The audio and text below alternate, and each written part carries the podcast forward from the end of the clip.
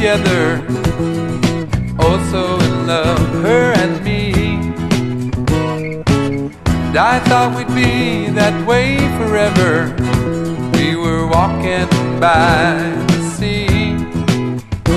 When she took my two hands in her two hands, said she needed other company. So I said,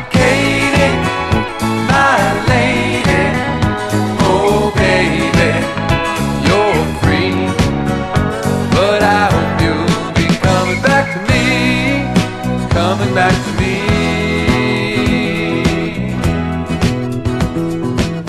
I tried to keep it the same forever, but a lesson was there to learn.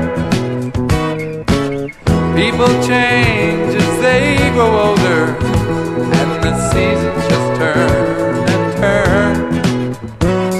No lies were spoken, and no fate was broken. Aren't what they were. So I said, Kate.